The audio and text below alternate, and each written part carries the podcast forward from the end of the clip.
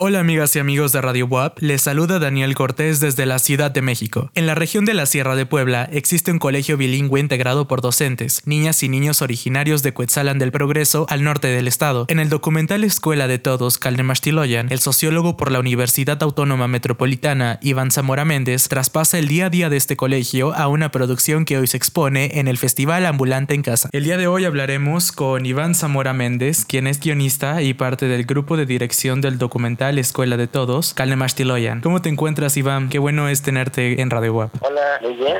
gusto que me hayan invitado a participar aquí en. Qué bueno, al norte de la capital poblana, en la Sierra de Puebla, existe un colegio muy especial, en donde la educación es bilingüe y asegura que las niñas y los niños de Cuetzalan preserven su identidad indígena. Cuéntanos un poco sobre cómo conociste la existencia de este colegio. Tú eres de Cuetzalan, pero ¿cómo te acercaste a, a este colegio a estudiarlo? La organización eh, ya tiene muchos años. Mi papá o mi familia ha estado involucrada ahí en la organización, la Unión de Cooperativas Cosetas. Entonces yo desde niño, mi papá me llevaba a tomar algunos talleres, tomar... Eh, nos llevaba también como pequeños, a mi hermana chica y yo. Entonces también hemos estado participando en algunas actividades con la organización y pues yo que me vinculaba seguido con la organización y conocía el proyecto de, la escuela. Sabemos que el nombre oficial de la escuela es Tosepan, Caldemastiloyan. Tosepan ah. pues es la colectiva indígena que justamente nos estás platicando al cual perteneces y pertenece tu familia. Bueno, ¿cómo específicamente es el día a día en este colegio? ¿Qué actividades emprenden? ¿Cómo es el proceso de enseñanza? Lo podemos ver en el documental, pero vemos una parte. Nos interesa saber cómo es el día a día. Horarios, uno para los chiquitos que entran de 9 a 3 y otro horario de 8 a 3 para los chicos de, que van a secundaria. Y de ahí lo primero que llegan a hacer es trabajar en el, en el campo, su hora de dos horas de huerto, entonces tienen áreas específicas donde cada uno trabaja, hay unos que les toca trabajar eh, la milpa o lo que tengan sembrado, frijol en su caso, hay otros chicos que trabajan cuidado de los pollos, los chicos trabajan en las hortalizas y la germinación de, plantas, de maíz o de otra planta que tengan. Entonces son los de primaria eh, y los de secundaria también eh, hacen lo mismo, tienen sus huertos y trabajan su parcela de, maíz. Y ya los más pequeños que van a, al pues tienen eh, una hora de, dos horas de, de música, empiezan a tomar música o en su caso poesía o alguna actividad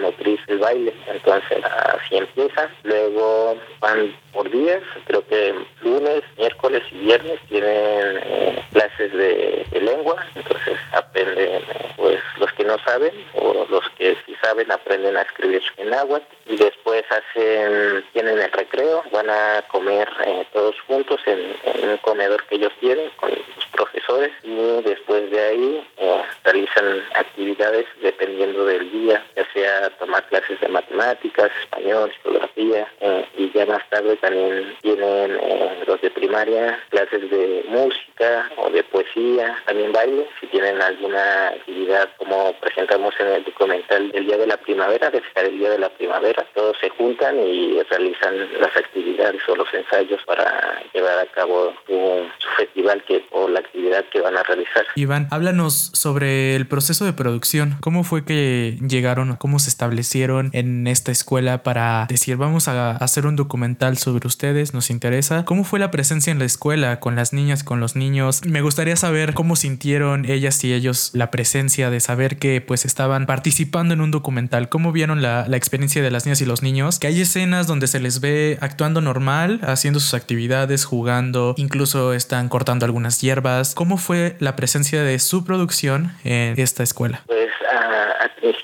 Primero tuvimos, eh, presentar el proyecto con los directivos de la Unión de Cooperativas y ellos nos dijeron que pues sí, que les parecía bien. Luego se fue a hablar con los padres de familia que también eh, están muy involucrados en, el proceso de la escuela, los padres, entonces los padres les pareció bien también llevar el, proyecto ya con los niños y los profesores. Yo dos semanas antes de empezar a rodar empecé a ir, no se sentían cómodos al principio, pero después ya empezaron a, sentirse que la cámara no, no, no estaba y una también de las prácticas que ocupamos es que los dejamos ver o jugar con las cámaras y eso facilitó más eh, que los chicos se sintieran más, más seguros o actuaran más de forma normal, sin que la presencia les molestara. Al principio, pues los niños me preguntaban quién, quién eran ellos porque pues no los habían visto y hasta pensaron que eran eh, enfermeros o médicos que los venían a inyectar y entonces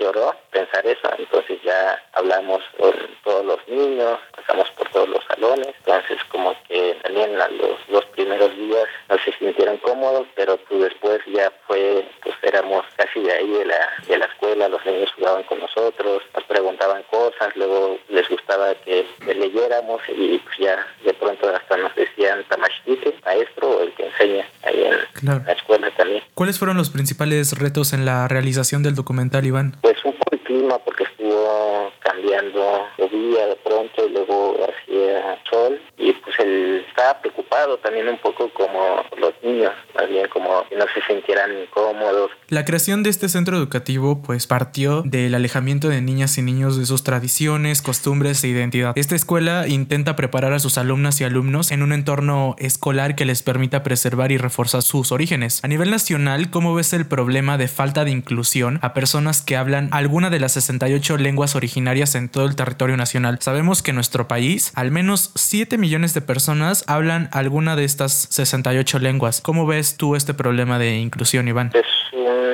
o sea, se intentan hacer algunas cosas, pero son como muy, mínimas, ¿no? Que son, al final no llegan a tener el verdadero problema de raíz, ¿no? Que es un poco la inclusión y también respetar las otras formas de vivir y de pensar en nuestro país. Y al final sigue habiendo mucha discriminación en torno a, a la gente indígena y que habla una lengua originaria. ¿De qué manera beneficia la existencia de esta escuela a las familias de Cuetzalan? En un principio, como a los niños, les da mucha seguridad de, identidad y cultura. Ellos no se sienten eh, discriminados porque sienten que todo lo que les enseñan o, los profesores cada vez que les enseñan, les enseñan a estar orgullosos de lo que son. Entonces yo creo también ayudan a, fomentar los valores comunitarios, los valores de casa, de ayuda. Entonces es súper importante contar con escuelas así y las familias están muy,